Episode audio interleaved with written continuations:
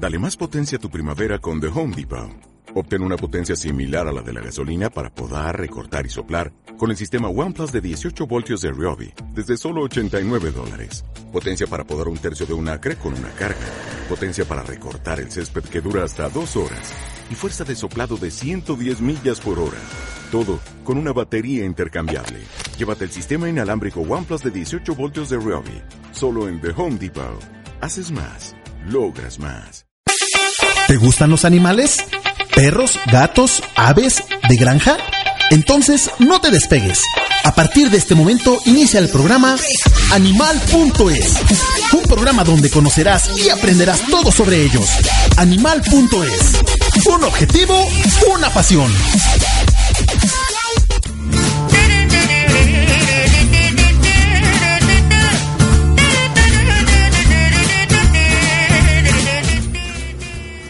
Hola, ¿qué tal amigos? Muy buenas tardes. Gracias a todos los que nos sintonizan, que ya nos están escuchando y también nos están viendo por ahí en vivo. Muchísimas gracias. Como siempre, los viernes aquí puntuales, cuatro y media de la tarde. ¿Qué, qué, clima tan raro, tan extraño, el calor, el frío, de pronto... La lluvia. La ¿no? lluvia, estamos muertos de calor y de pronto, ¿no? Las trombas. Yo soy Gloria Belén y es un gusto estarte acompañando desde este lado del micrófono. Hoy tenemos un tema interesantísimo, pero antes de irnos al tema, déjenme presentarles...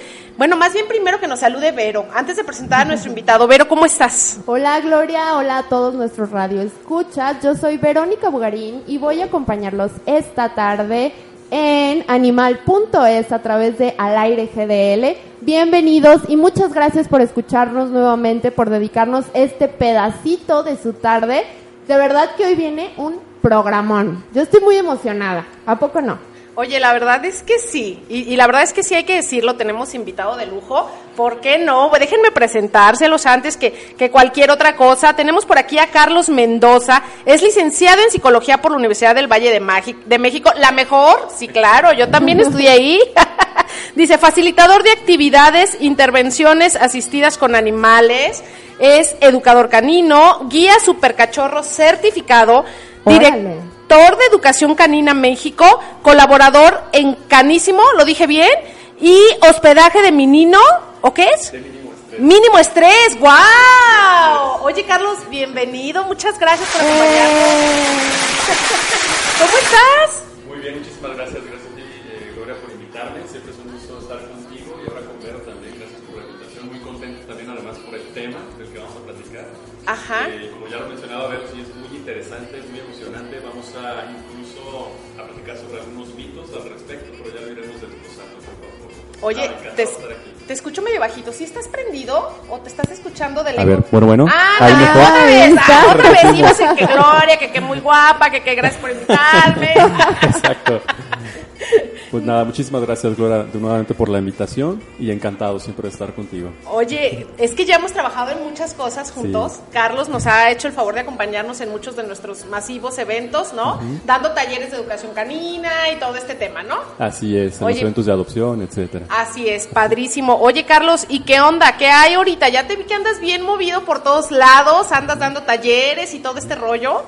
Sí, así es, pues parte de, de a lo que nos dedicamos, que es la educación canina, no tanto el adiestramiento como tal. Nosotros nos dedicamos más precisamente a compartir con las familias, sobre todo con la sociedad, información actualizada Ajá. que tiene que ver con eh, los procesos de aprendizaje y emocionales en los perros y cómo lograr una mejor convivencia entre la sociedad, eh, ya sea las familias que tienen perro y las que no, lograr ahí un punto medio, un acuerdo, porque luego ya ves que hay Sí, la pelea sí, entre sí, los sí. que nada más tienen niños o los que no tienen perros, los que tienen perros y niños, etcétera, ¿no? En Claro. colonias, en fraccionamientos. Entonces lo que buscamos es eso, como la cohesión social. ¿Cómo Qué ves? padre, qué interesante. No sabía ni siquiera que existía Sí. alguien encargado de esa parte. Se me hace súper bueno y súper interesante, de verdad. La es. verdad, sí, y la verdad es que te voy a decir algo. Este, pues cuando yo empecé a trabajar contigo, empezamos a trabajar juntos en los eventos, pues yo así ni pío de, de- del adiestramiento, ¿no? Entonces tú nos, bueno, no adiestramiento, de la cuestión psicológica de los animales, que ya lo hemos dicho, es muy diferente enseñarle comandos a entender qué tiene, qué siente, eh, eh, explotarle o, o hacerle grandes sus, sus cualidades, ¿no? En lugar de enfocarnos en las tristes y sobre todo este rollo se trata el, el asunto de la psicología, que además me encanta porque ya está ya está la gente agarrando un poquito de conciencia en esta parte, que no se trata solo del perro que se siente, que se salga al baño afuera y que, o sea, que hay un montón de más cosas que podemos explorar de ellos, ¿no? Así es, afortunadamente ya las personas están mucho más abiertas precisamente a esto, a obtener esa información.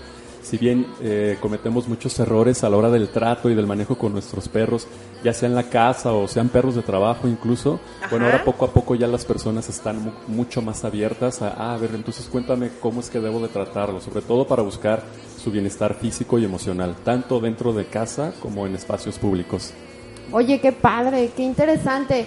Y Gloria, a mí me gustaría que nos empezaras a platicar un poquito de qué se va a tratar el Exacto. tema de hoy, ya que vimos que traemos un invitadazo. ¿no? Sí, sí, sí, la verdad que sí. Le estaba comentando fuera del aire a Carlos que estábamos planeando este, este programa, ¿no? Desde hace días y, y oye, que este tema y qué padre y que cómo puede, cómo podemos incorporarlo a la gente y quién puede venir a hablarnos así, que tenga la experiencia y tenga la visión, ¿no? De decirnos cómo piensan, cómo sienten los animales.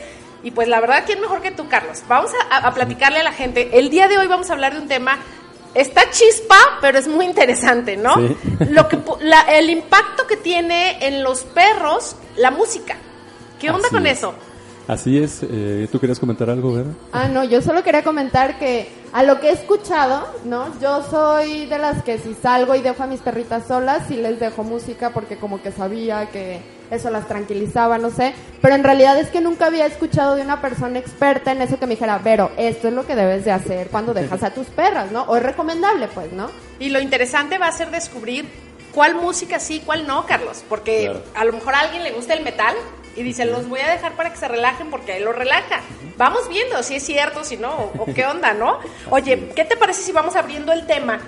Que nos expliques un poquito cómo funciona el cerebro de los animales o de los perros, eh, particularmente en las emociones. Claro, bien. Y puede ser incluso un poco más abierto o mucho más eh, expandible el tema, no solo el tema de la, de la música en específico, sino del tema de los sonidos y del impacto que tienen en los perros, en este caso en particular. Digo, está muy estudiado en otras especies, Ajá. pero hoy la que nos ocupa es la canina. Entonces, no solo la música, sino esos sonidos y, y el impacto que tienen, como bien lo comentan, a nivel emocional y, por supuesto, a nivel conductual en nuestros perros.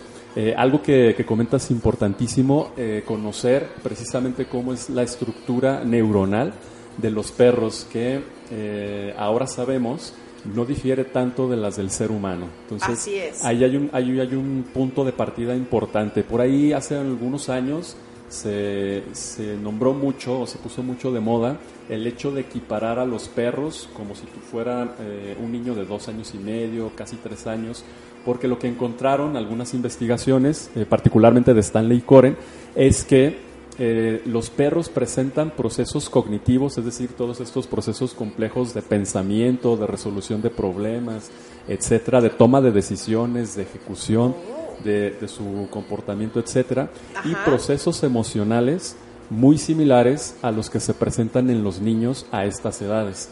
Ya sabemos que a partir de los dos años y medio, tres años en los niños pequeños, ya comienzan eh, a presentar un proceso de maduración emocional ya más complejo, Ajá. en el que ya los perros no, no al que ya no alcanzan por el asunto del lenguaje.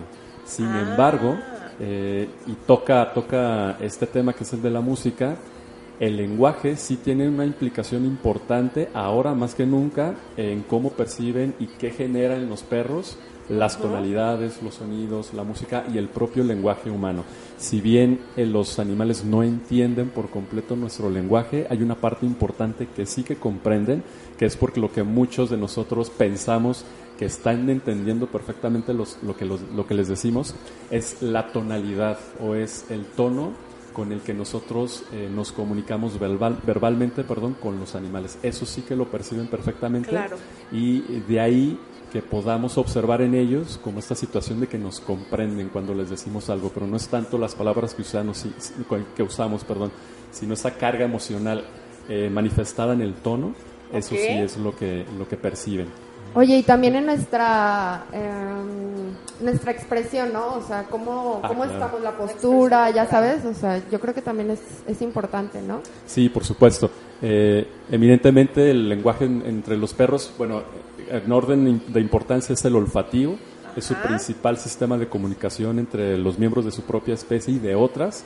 Y seguiríamos con el visual, pero también el auditivo es importante. Pero en lo, de- en lo visual cabe lo que tú comentas, pero la parte de, de cómo nosotros nos movemos, nos manejamos corporalmente en los espacios con nuestros Sí, perros, sí incluso con el entorno. Cómo nosotros afrontemos el entorno verbal y corporalmente, eso impacta también en los perros, porque al final somos un referente social para ellos. Y ellos, al ser una especie también social, aprenden de nuestro manejo verbal y corporal, por supuesto. Fíjate que sí, qué interesante. En algún momento platicábamos, ¿te acuerdas? Con otro de nuestros invitados, con Antonio Herrera, el asunto de que hacen este talleres de socialización y que al final este sienten que el perro como que no se relacionó con otra con otros perros y luego le dice eh, el entrenador, ¿no? Le dice, "Oye, ¿y tú cómo te relacionaste con el dueño de Toby?" Sí. ¿Cómo Claro. se llama tu compañero de al lado? No. Ah, tenía un compañero. Entonces creo que va muy a lo que dices, ¿no? O sea, lo que les transmitimos. Si tú no convives, ¿cómo quieres que tu perro socialice, caramba, no? Exactamente, sí. va por Pero ahí. bueno, Oye, qué padre, ya tenemos por acá saluditos de parte de Chuy Rangel, de Carla Karina Lomeli Romero, de Angélica Vargas. Eh, Andrea Pérez, por ejemplo, nos Andreita, comenta. saludos. Saluditos, Andreita. Dice, yo en mi estética canina siempre tengo música puesta y regularmente es música tranquila, pero cuando me llega un perrito ansioso pongo música clásica. Y no sé si sea yo, pero los dos nos relajamos mucho. a- eso que nos lo conteste el ratito Carlos, pero creo, creo que el asunto va 50-50, ¿no? Que más Así bien te relajaste tú y le transmitiste la, eh, la calma, porque para su sorpresa, como en el tercer bloque por ahí les vamos a hablar de cuál es aparentemente y según algunos estudios la música preferida de los perros, ¿no? Pero tiene que ver por- con estado de ánimo. O sea, es. no es que haya malas o buenas, es que hay que ver para qué estado de ánimo queremos dirigirlo, ¿no? Va por ahí el rollo. Exactamente, Así es. ¿no? Oye, y por acá Carlos, eh, Carlos Alberto, perdón, Alberto Gutiérrez. Ay, Alberto. dice- Podrían preguntarle Fíjate. si la música del diablo les hace bien a mis perros. La música del diablo no le hace bien a nadie, Alberto. Oye, y Adolfo Núñez nos dice, gran invitado, saludos, saluditos, Al- Gracias. Adolfo. Muchísimas gracias, Adolfo. Oye, pues qué interesante. Entonces, déjame ver si, si podemos ir como metiéndonos en el tema. Los perros reciben un estímulo, que en este caso vamos a hablar del estímulo de los sonidos, ¿no? Independientemente de la música, que ya me, me quedó claro con lo que nos explicabas ahorita. Entonces, ellos reciben este estímulo y ¿qué pasa en su cerebro?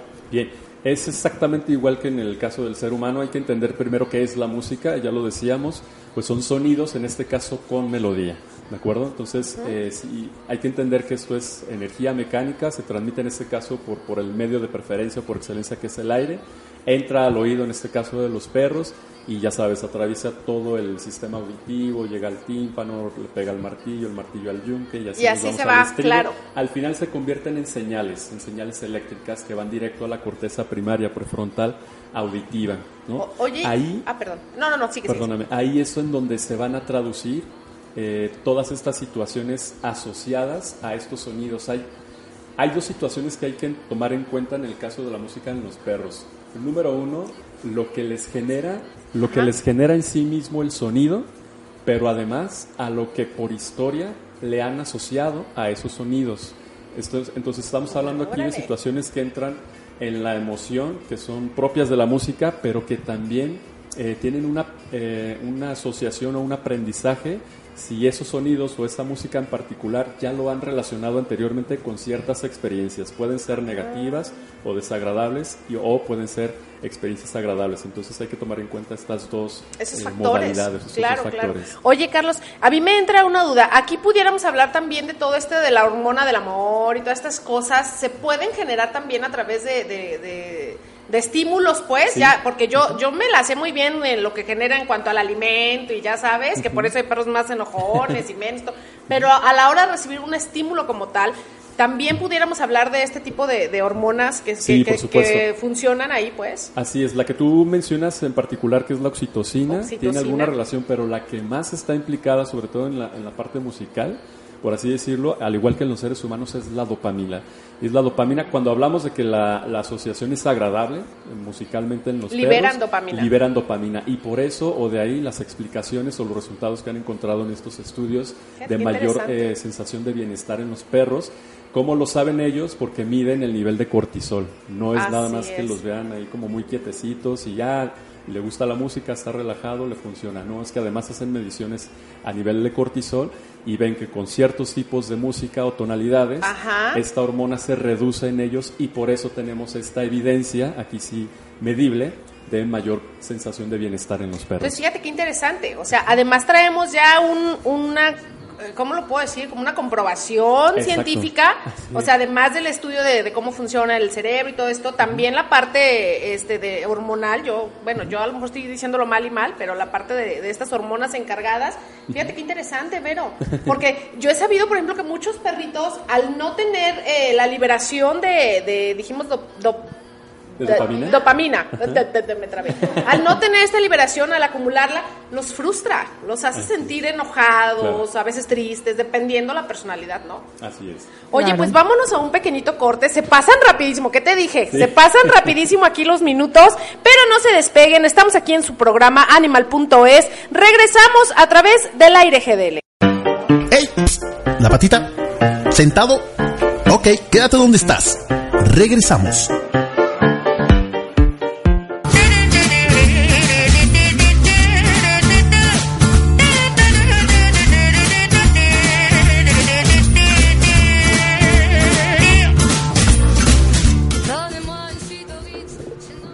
Ya estamos de regreso. Muchas gracias por no despejar.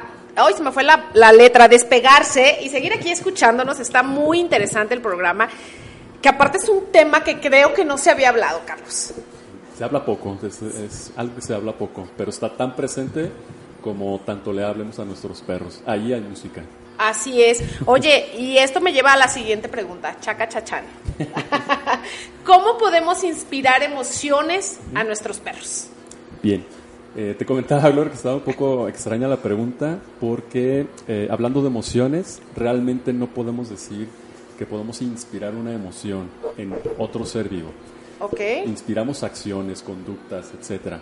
Las emociones eh, son propias de, de- de los seres en este caso y ellos son quienes las experimentan de acuerdo al entorno. Lo que sí podemos hacer, donde sí podemos tener in- implicación o intervención es preparar el entorno o procurar ciertos entornos para allí sí eh, eh, tener mayor posibilidad a que los perros experimenten ciertas emociones. Ahí sí que podemos eh, hacer cosas al respecto, hablando de la música principalmente, pues manejar algunos sonidos, hablando de la voz algunas tonalidades y hablando de la música algunos géneros Ok. para procurar ciertos estados emocionales en los perros. Eso sí que podemos Ah, hacer. ¿ya y ves? bueno, en, en general, para responder también mucho mejor a, a tu pregunta, eh, aquí nos basamos mucho en investigaciones que hace Patricia McConnell, quien, es, eh, quien ha investigado muchísimo Sí. acerca de las emociones en los perros y cómo influyen, de hecho, nuestros estados emocionales en las emociones en nuestros perros.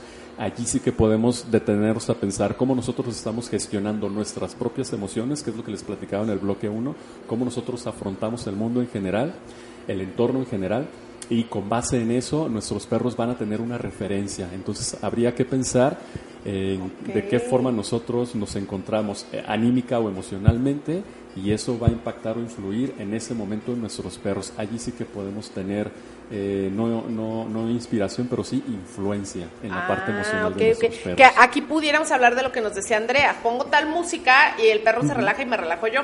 Y volvemos a lo mismo. O sea, en es. realidad te estás relajando y se lo estás transmitiendo. Y entonces le estás mandando la señal de, ah, esta música es para estar todos felices.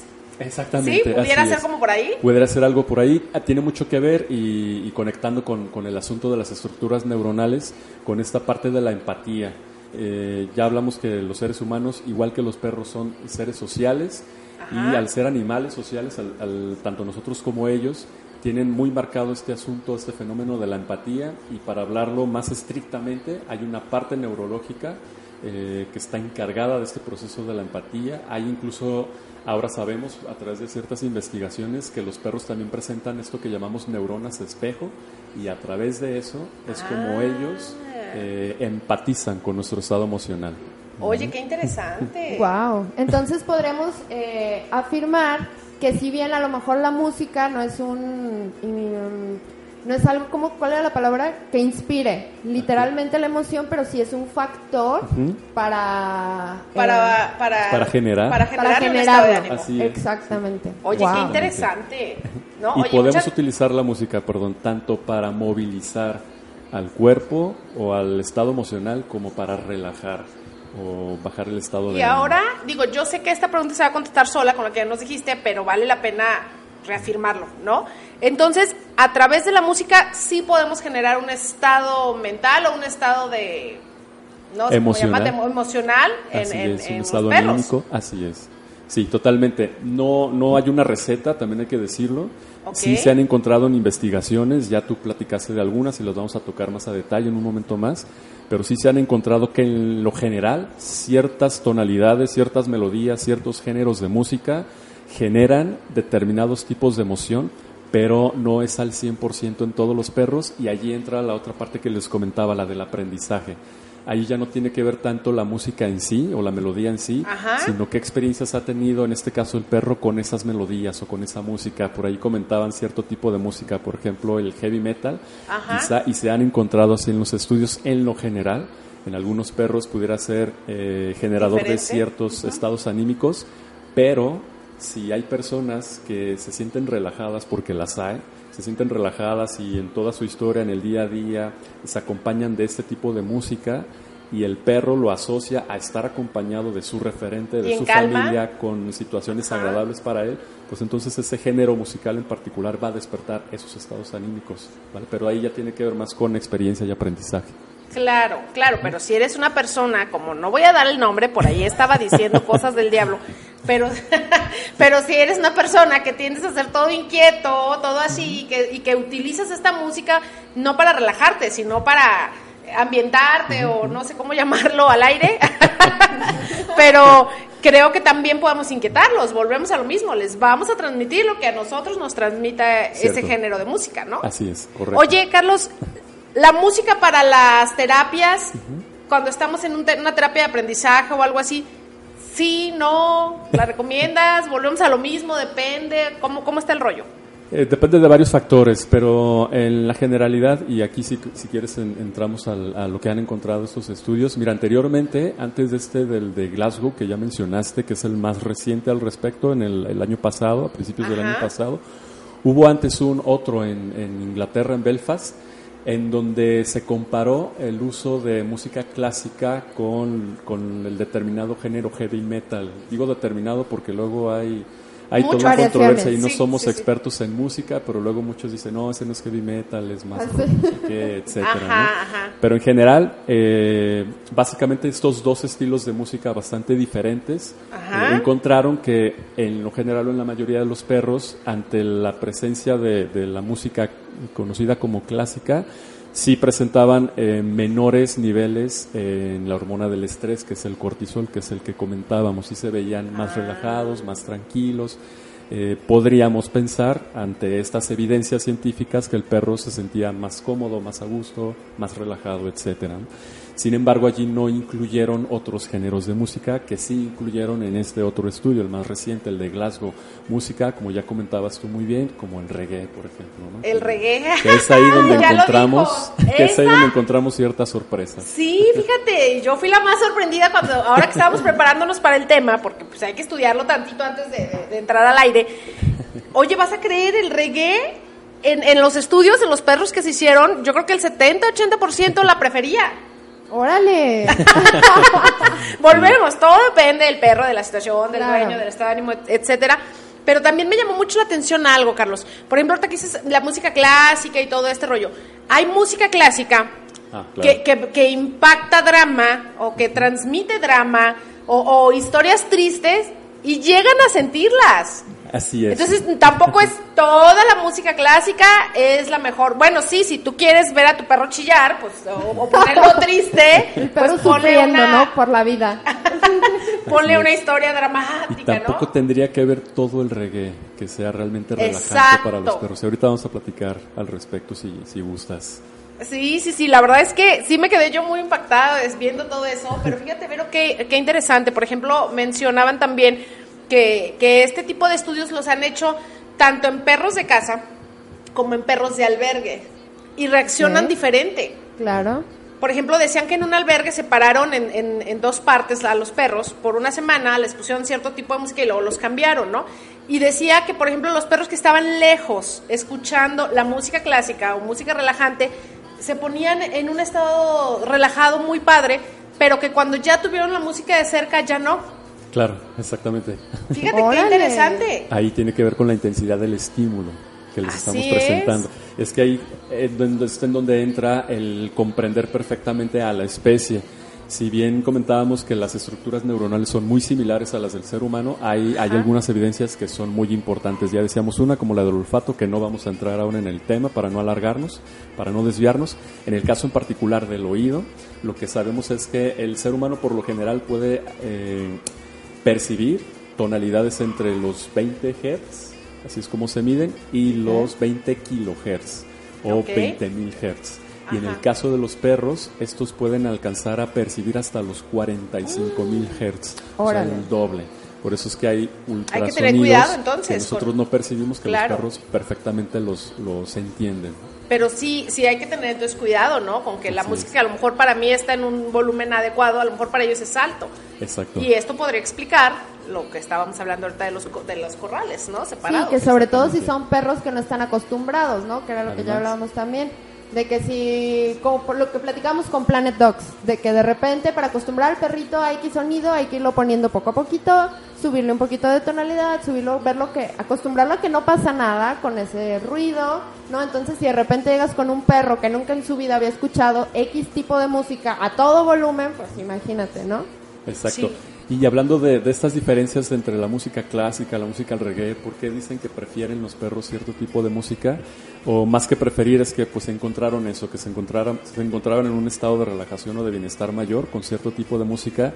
Aquí tiene que ver con el asunto de las tonalidades, que es lo más importante de entender en cuanto a la música o el impacto de esta en los Ajá. perros. Si tú, si- y esto lo podemos hacer en casa, es un experimento muy fácil. Cuando tú le hablas eh, a tu perro en un tono de esta manera, es decir, en un tono con menos hertz, más grave, vas a notar a tu perro que te, que te observa incluso con manifestaciones de recelo, de temor, de desconfianza. Algunos incluso se llegan a apartar un poco de ti. Claro. Pero cuando tu tonalidad es eh, con una hertz mucho mayor, es, es más alegre, etcétera, a tu perro incluso puedes ver que mueve de manera eh, más notoria la Sí. cola, por ejemplo, en señal esta de, de que está contento, ¿no?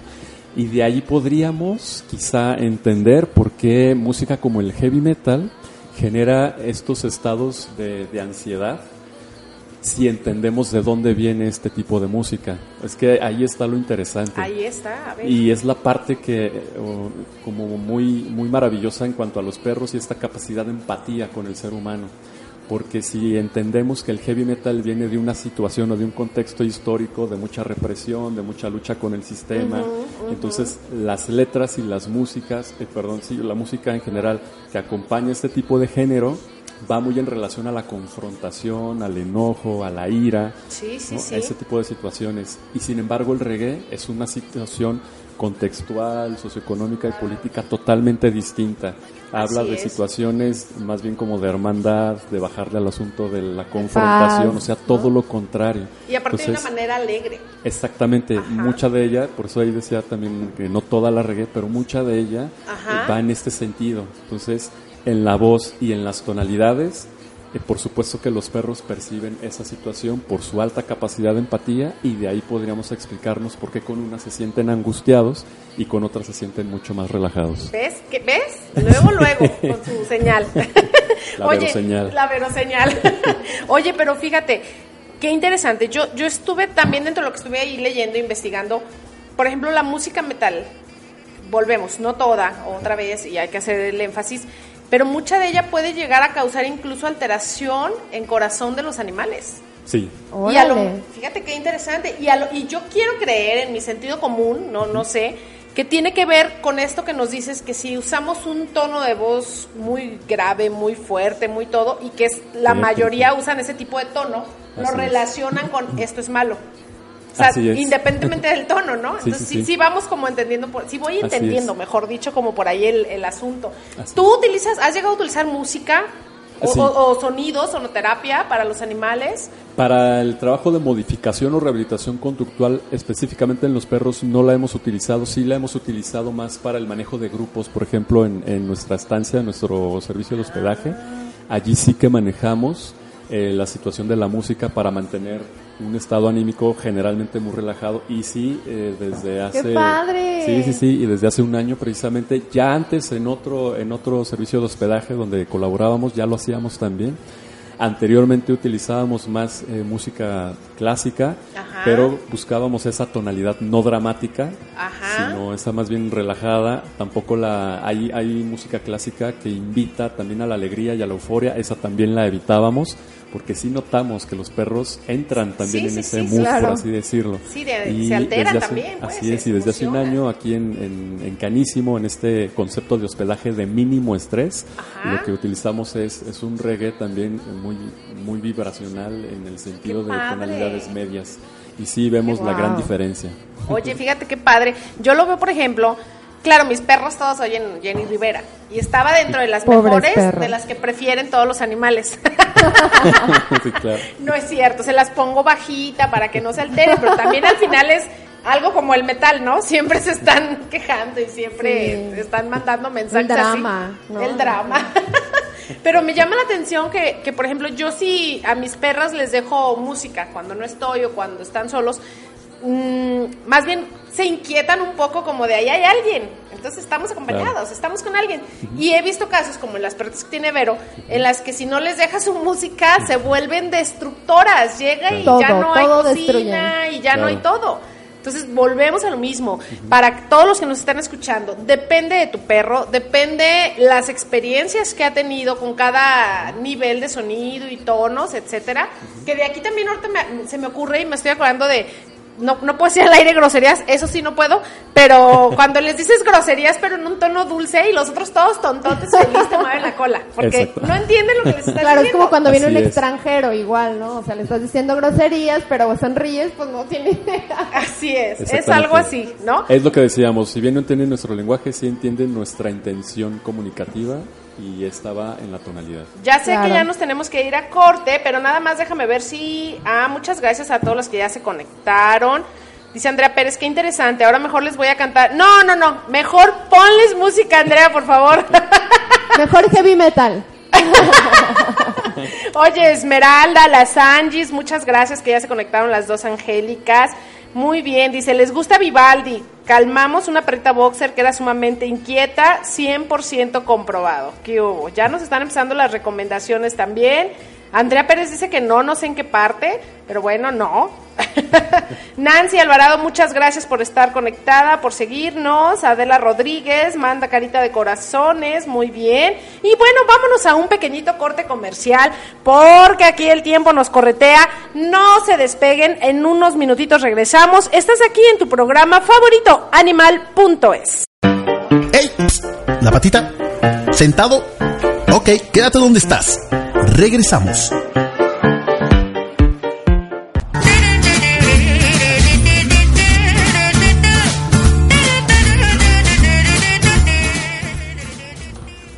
Ya estamos de regreso. Qué padre está aquí el clima. A mí así me gusta, medio fresquezón, ¿no? Sí, como medio nubladón, a gusto, ¿no? Como para la gente que no trabaja, que no es nuestro caso, pero estar viendo una peli, ahora sí que acompañado de tus perros, qué rico, ¿no? Exacto.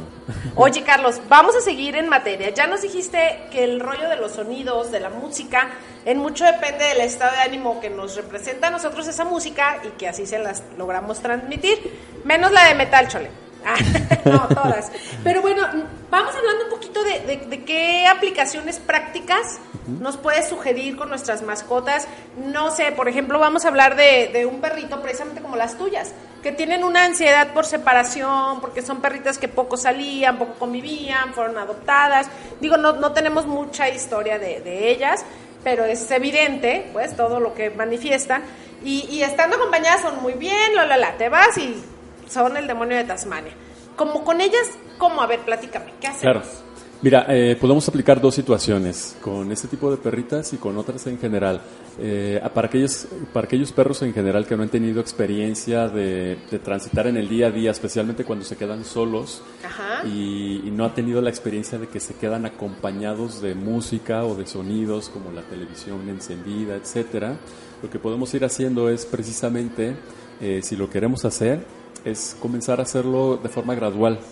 Y eso por un lado. Eh, ya sabemos ahora como qué tonalidades o qué tipos de música, por lo regular o por lo general, ahora lo sabemos en los estudios, pueden producir mayores estados de bienestar en nuestros perros. Entonces lo que podemos empezar a hacer es dejar encendido por ahí el radio en alguna estación de música donde, donde transmitan solo de los géneros de los que ya platicamos, que benefician al estado anímico de los perros. Incluso podemos dejar encendida la televisión, pero que sean espacios cortos y a un volumen moderado. Es decir, eh, sin, sin, la saturación del estímulo, en este caso para nuestros perros. Si podemos empezar a dejárselas con las salidas que nosotros hagamos, por ejemplo, al mandado, a la tienda, a hacer la despensa, regresamos y, y, ya se las, se las eh, quitamos. Eso cuando se quedan solas, eso para, para empezar a utilizarla cuando se quedan quiero, solas. Quiero hacer un pequeño paréntesis ahí. Eh, ya nos están diciendo que sí lo podemos aplicar cuando está solo. ¿Se aplica al irnos o hay que, aplicar, hay, hay que ponerla, por ejemplo, 10 minutos antes para que vayan familiarizando con el ahí están, entrar, hacerlo ir en calma primero? Porque luego me, se me creo pues como el rollo del saludo, ¿no? Claro. Si, o la despedida. Si te despides, ya me voy, ya me voy y le avisas y se queda todo ansioso.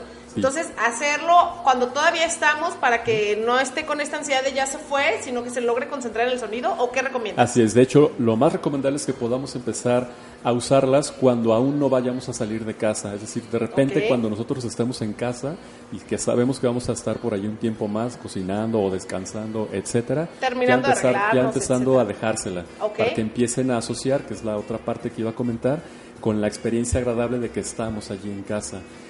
Eh, otra situación y para reforzar más aún el aprendizaje en esa situación es que puedes empezar a otorgar situaciones agradables como premios, por ejemplo, un poquito de juego que a ellos les guste, caricias que a ellos les gusten también en presencia ya de la música, de la estación de radio o del canal Ah, de ok, ok, televisión, como para etcétera, generar esta para vaya- ¿no? Para De- que, de para que música, esta asociación, premio, exacto. estoy feliz, así, ¿no? Exacto. Ah, Y Ah. dejarla ahí de fondo, digamos, esta, o este canal de televisión o esta estación de música. Y después hacer lo que tú comentas, ya. Eso por un lado. O por otro lado, si eh, le vamos a dejar encendida o la televisión o el radio o algún aparato reproductor, como bien comentas, hacerlo minutos antes de nuestra salida. Y terminar con ella unos minutitos después de nuestra llegada. O sea, que haya este colchoncito tanto en el O sea, antes no como llego y la apago, después. sino llego, se la dejo un ratito, Así me es. acomodo de llegar y tal vez después la puedo quitar. Exactamente. ¿no? Eso es lo que podemos empezar a hacer. Qué interesante, gracias. a ver, o le va a servir mucho. Porque luego no me cree. ¿no? Sí. Oye, y por ejemplo, em, ¿tú recomiendas que sea como solo música o que sea música y videos? Voces. No sé, a lo mejor Ah. de que la televisión, un video YouTube, no sé, o es irrelevante. Eh, puedes aplicar ambas situaciones. Aquí lo que funciona en sí es el, el acompañamiento verbal, tanto de la música como de la, del canal de televisión que vayamos dejando. Eh, ¿Cuál es la diferencia aquí importante? Es que eh, con cuestiones de la televisión a lo mejor no podemos tener tan controlado los niveles de, de decibeles o de musicalidad Claro. que se va a presentar por los comerciales. O sea, Claro. Podemos tener como ese no control en ese sentido. Entonces ahí se remedia con un volumen muy moderado en el caso de la televisión. Ya en el caso de, de la radio, te digo, podemos escoger este, señales en donde sabemos que van a transmitir este tipo de música, pero igualmente a un volumen moderado. ¿no? Oye, Carlos, ya hablamos entonces de la situación de calma. Pero ¿qué pasa si yo quiero irme a trabajar con mi mascota? A trabajar me, me refiero a algún deporte canino, a alguna actividad canina, pues a eso me refiero, a que trabajemos ahí juntos. ¿Qué, qué le puedo llevar? ¿También de calma o, o- o mejor le mando una más alegre para alterarlo un poquito? ¿Qué hago?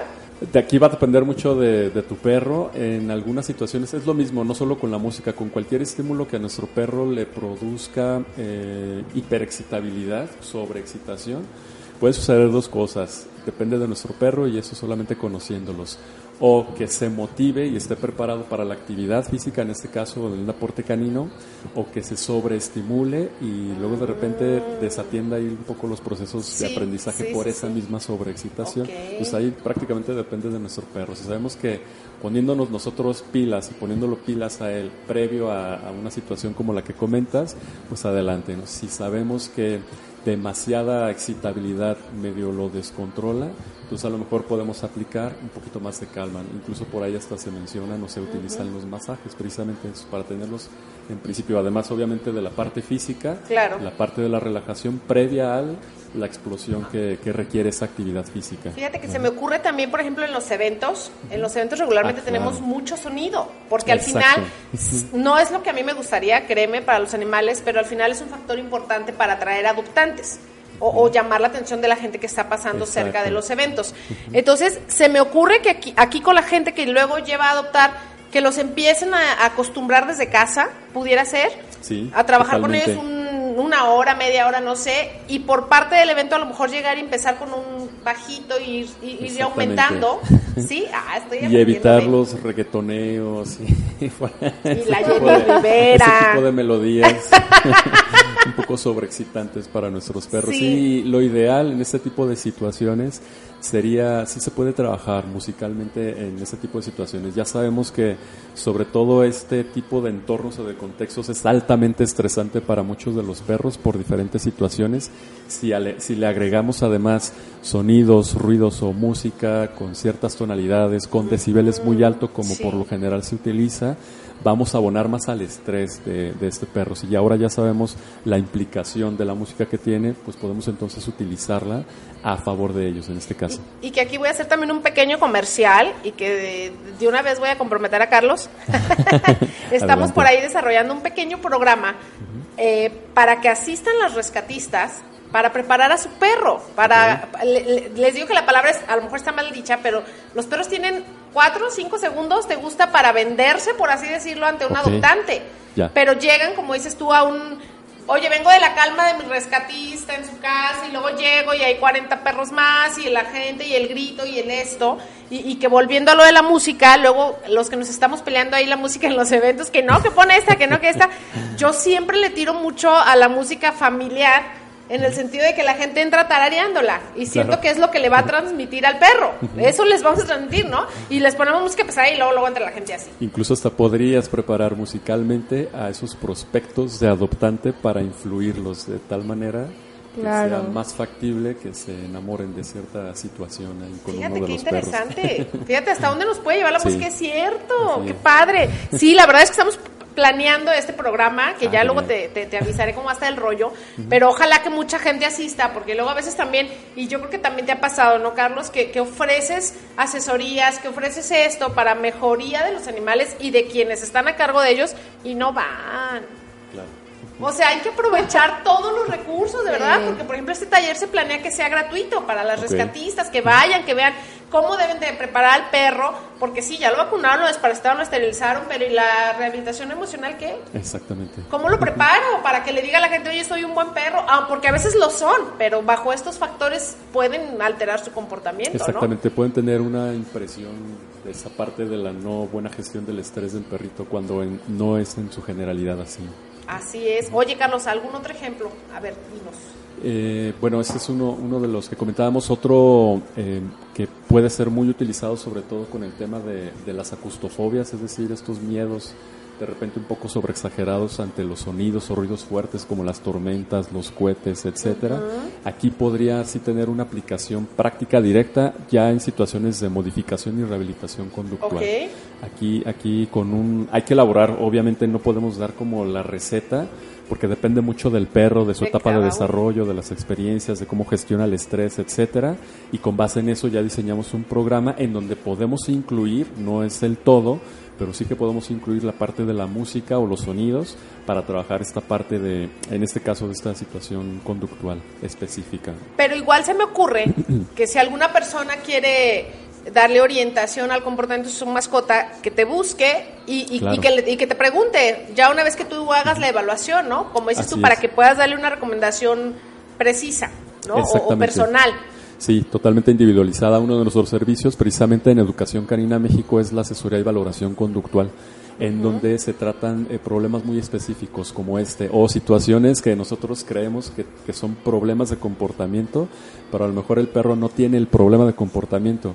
Lo que sucede es que la conducta del perro me genera problemas a mí, porque no me Que agrada. es lo más común, También hay que entender esa es. situación. Pero en estas cosas tan particulares, sí podemos, eh, dentro de la asesoría, diseñar este programa. Y, oye, si tu perrito tiene miedo incluso a cierto tipo de personas, a cierto tipo de estímulos o a esto que comentábamos de ruidos fuertes, preparar ese programa e incorporar eh, la música para trabajarlo y aminorar esta situación para que el perrito tenga mucho mayor bienestar emocional en este caso. Claro, por ahí va una de mis preguntas. Eh, que por ejemplo, ¿qué pasa si yo tengo un perrito muy tímido, muy cohibido? También puedo usar la música, ¿no? Totalmente, sí. Y aquí lo que podríamos utilizar es hacer las tonalidades, el uso o su aplicación de manera gradual, comenzando con tonalidades que nosotros sabemos que en él van a representar mayores estados de bienestar o de reducción de estrés que es lo que primero lo primero que hacemos con perritos con alguna situación en esta diseñamos un programa de reducción de estrés. Y aquí podemos incorporar la música de estados relajados para comenzar en ese sentido, pero en el caso en particular que tú comentas, ir subiendo las tonalidades a eh, melodías mucho más rítmicas que inviten más a la movilidad, pero tendemos que asociarla esta música en particular, actividades con su referente, con quien tiene un vínculo importante, puede ser alguno, algún miembro de la familia, una persona, etcétera, eh, que lo asocie a actividades que a él le gustan mucho. La música, la actividad que al perrito le gusta mucho y entonces llevarla además a la presentación del estímulo que al perrito le genera en este caso el temor o el miedo. Pero también hay que saber presentarle ese estímulo porque al principio tiene que ser a una distancia determinada, con una intensidad determinada, pero si ya viene acompañada de la música, es como un gancho, como un objeto que al perrito ya le generó por un trabajo previo alguna situación de bienestar. Como ya está presente ese estímulo, ayuda a, a gestionar de mejor forma la presencia del estímulo que le ocasiona el temor. Claro. Sí, sí, Qué interesante. Volvemos a lo de la cadena, ¿no? De ir estas secuencias, pues, ¿no? Por ejemplo, se me ocurre que, que, si tú tienes una música para relajarlo, ay, pero, si tú tienes una música para relajarlo y en ese momento hace una conducta que no te agrada y lo reprimes, pues por mi sentido común y en base a lo que me dice Carlos, es que lo que le estoy diciendo es que esta música está relacionada con un regaño. Es probable que llegue a ser esa asociación. Sí, ¿verdad? Entonces hay que tener mucho cuidado con eso, de verdad, ojo, este, ya una vez que seleccionaron la música adecuada, lo que sea, que, principalmente piensa, y, a ver si no me equivoco y no me jalas las orejas, piensa cuál música te causa un estado de ánimo agradable, esa es la mejor porque al, al tú sentirte bien se lo vas a transmitir y este no de ninguna manera lo trates de manejar al mismo tiempo en la que haces correcciones y cosas de estas. Correcto, totalmente Vamos bien. Así es. Bueno, pues vámonos a un pequeñito corte comercial. Cada vez se pone más interesante esto. No se despeguen, seguimos aquí en su programa Animal.es. ¡Ey! La patita. ¿Sentado? Ok, quédate donde estás. Regresamos.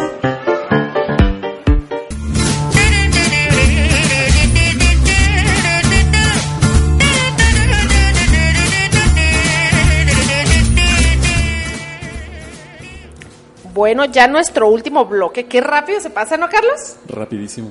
Te digo, ¿ah? Pareciera como que hoy una hora y media. No, no, no, no las. Bueno, 15 minutos por bloque. ¿Qué vamos a decir en 15 minutos? sí, no, nos, nos falta tiempo. Falta siempre tiempo. Oye, Carlos, ¿qué onda? Resúmenos esta, eh, esta tarde. Bien, pues eh, recordar la, la importancia de, de la música en general de tonalidad, en, en, general del entorno, del, del, contexto en donde se encuentran nuestros perros y cómo podemos eh, aprovechar tanto para disminuir algunos estados de ansiedad o de estrés, como lo contrario, cómo poder procurar eh, generar estados de mayor bienestar físico y emocional en nuestros perros a través precisamente de la música y no solo de la música, también lo importante de este tema es entender que cuando hablamos de tonalidades también tiene mucho que ver el tono en el que nos comunicamos con nuestros perros. ¿Y el volumen? exactamente, el volumen y el tono. Entonces de ahí podríamos entender por qué eh, a veces eh, parece que nuestros perros, bueno, doy un ejemplo muy, muy, muy claro y muy práctico y es importante entenderlo porque hay mucho desconocimiento al respecto con, con, esos asuntos de que piensan que el perro sabe que hizo algo malo o que tiene la mirada culpable cuando llegamos a casa, pero tiene mucho más que ver con cómo nos encuentra eh, corporal y verbalmente, hablando de los tonos, con ah, ciertas expresiones emocionales que él hace en ese momento de percibirte a ti o a ti. Eh, emitiéndote, verte emitiendo esas tonalidades y no realmente porque él entienda que hizo algo malo. Los perros no tienen esta concepción de culpabilidad. Como, como para Claro. en el ejemplo, ¿no? Tú llegas y el perro destrozó el sillón, Ajá. ¿no? Y entonces tú ¡ah! te transformas en Hulk. Y en ¿no? ese momento el Y- perro Y, sale ajá, y corriendo. tú dices, mira, bien que Bien que sabe lo que hizo. No, está aterrorizado por tu postura, Exactamente. por tus tonos. Así Está es. asustado, ¿no? Como de- Así Sí, es. se asusta obviamente por tu tono y por tu postura, exactamente, no porque sabe que hizo algo que a ti te molesta.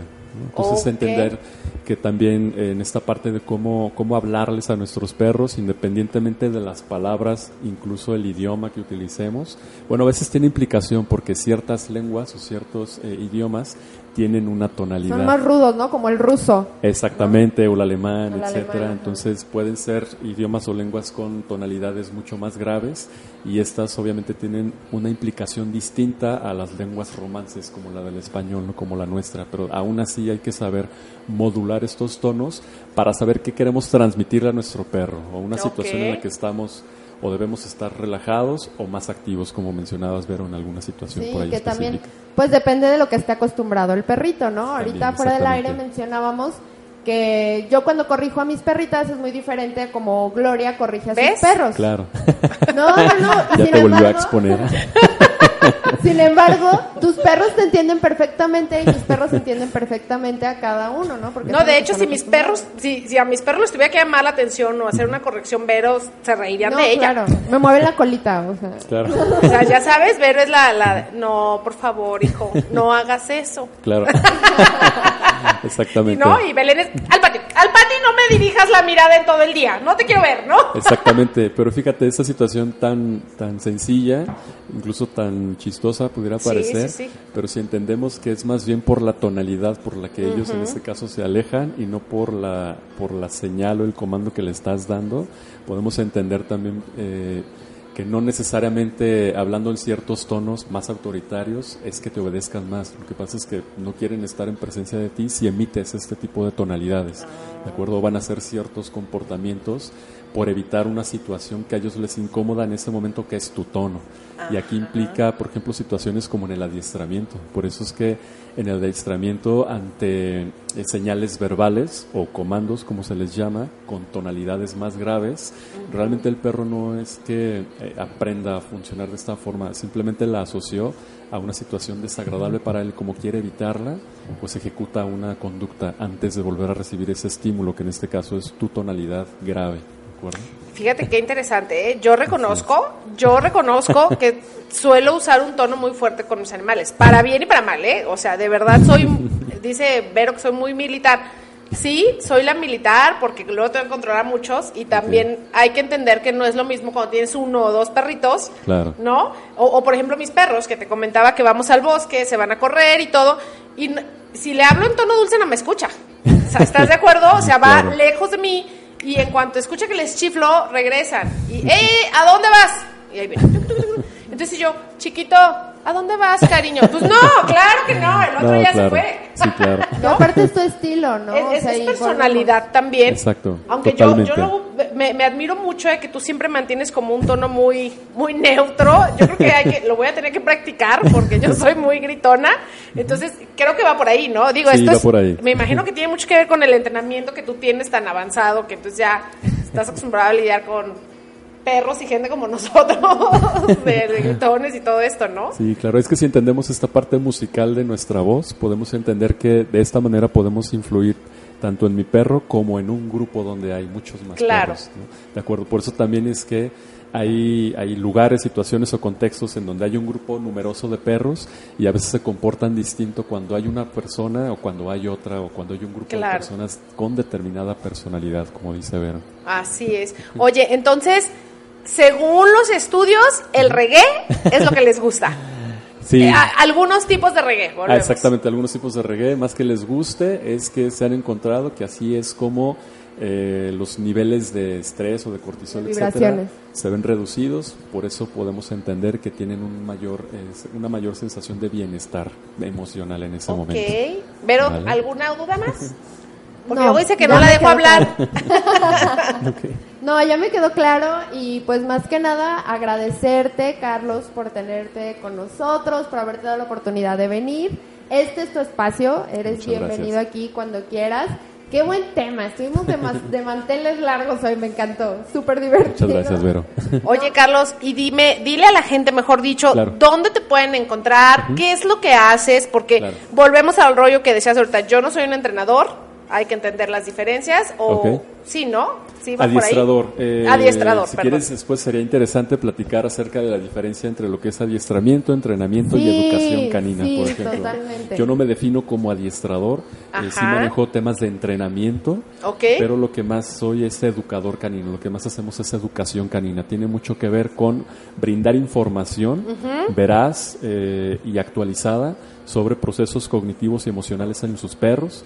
Brindamos los servicios sí de entrenamiento, pero todo a través de procesos eh, motivacionales más que correctivos. De hecho, no utilizamos para nada el tema de las correcciones, Ah, no utilizamos los castigos físicos en absoluto, ni psicológicos, por supuesto.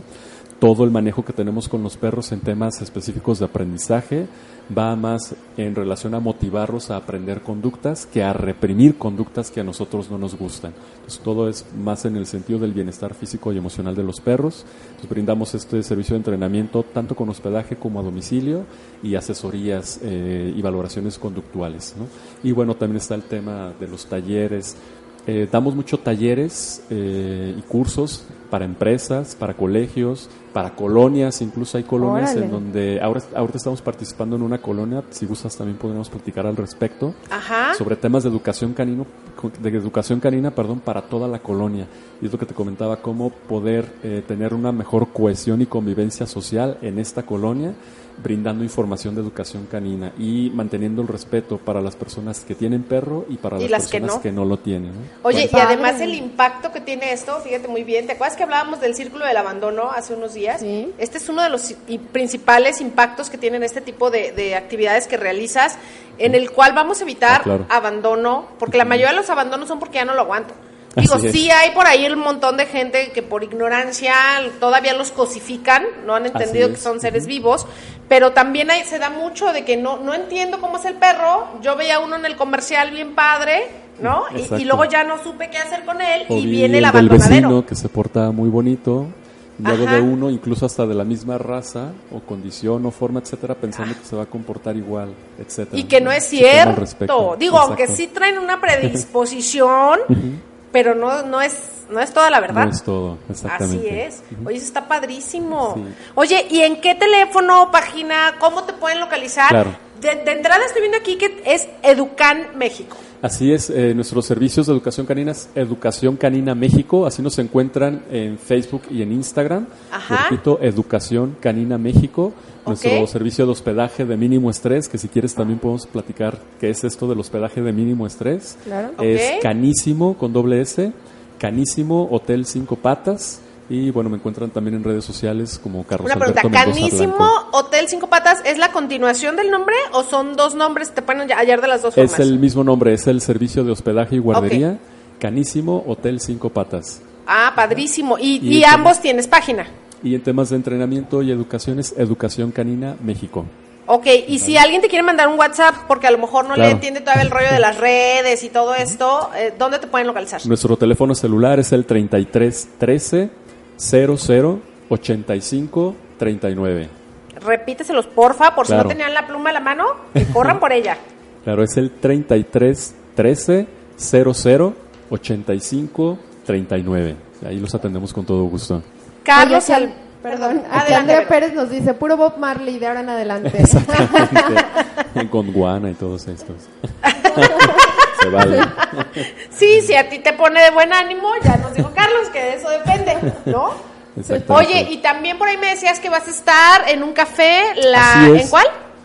Eh, si podemos decir la, la marca del Adelante, café, perfecto. adelante. Tenemos la, la bendición, la ventaja de que en la borra del café, La borra del café, un negocio de café local, nos ha estado invitando a través de Belia Lara, quien es que coordina estos tipos de talleres para las comunidades donde se encuentran Ah, las padrísimo. sucursales de estos cafés.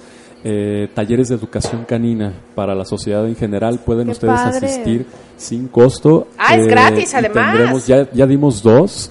Tendremos otro en puerta, muy probable a finales de este mes, para que estén al pendiente ¿En tu en página? nuestras Ahí les páginas. estás avisando. Ya después también lo compartimos en, en- en sus páginas.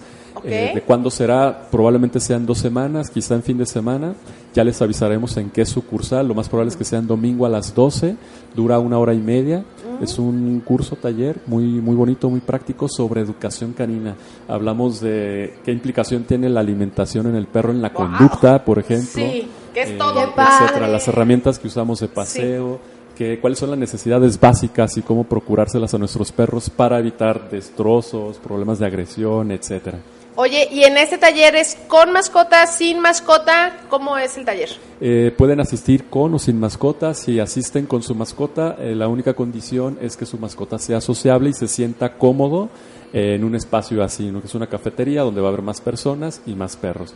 Que- Esa sería la única condición. Que la verdad yo te voy a decir que cuando va uno a ese tipo de talleres, yo personalmente prefiero ir sin la mascota. Claro, porque tiene de muchas pronto ventajas. eh, estarlos cuidando con que mi perro Exacto. puede ser muy sociable, pero el de al lado no, o simplemente no se cayeron, porque al final son como los humanos, ¿no? Exacto, por eso decía, si vas con tu perrito, que sea un perrito completamente sociable y acostumbrado a estas situaciones. Si no ves sin él, para que prestes toda la atención, toda la que información va a resultar mejor. muy útil. Claro. ¿Ibas a decir algo, Vero? Eh, ¿Ya no? no. Eh, No, también pues invitarlos a que escuchen el podcast, si no lo pudieron escuchar la transmisión en vivo, que pueden encontrar el podcast en iTunes, en iBox, en YouTube. Por ahí les vamos a estar compartiendo los links a través de las páginas de Al Aire GDL y de animal.es. Que aparte Perfecto. eso está padrísimo, déjate platico, Carlos, los dimos de alta por primera vez el domingo, entró el primer programa, ¿verdad? En, en Sí. Y en un promedio de tres días teníamos ya como 700 personas que lo habían Wow. escuchado. Sí. Muchas felicidades. Oye, está muy padre. Digo, me- a mí me emociona porque Sí, quiere decir que la gente está interesada en los temas de animales. Exacto, ujú, O cada sea, vez ya, más. ya no pasan de largo los temas de los animales. Exacto. Sí, y aparte los podcasts también ya van para arriba, ¿no? Cada vez de que me pongo a correr y pues me pongo a escuchar un Y vas podcast, escuchando y vas haciendo tu deporte. Para los, Claro. por- para los que vemos, Para los que corremos. no sé, otra cosa. ¿No? ¿Algo más que quieras agregar, a tu Carlos? perrito, por ejemplo.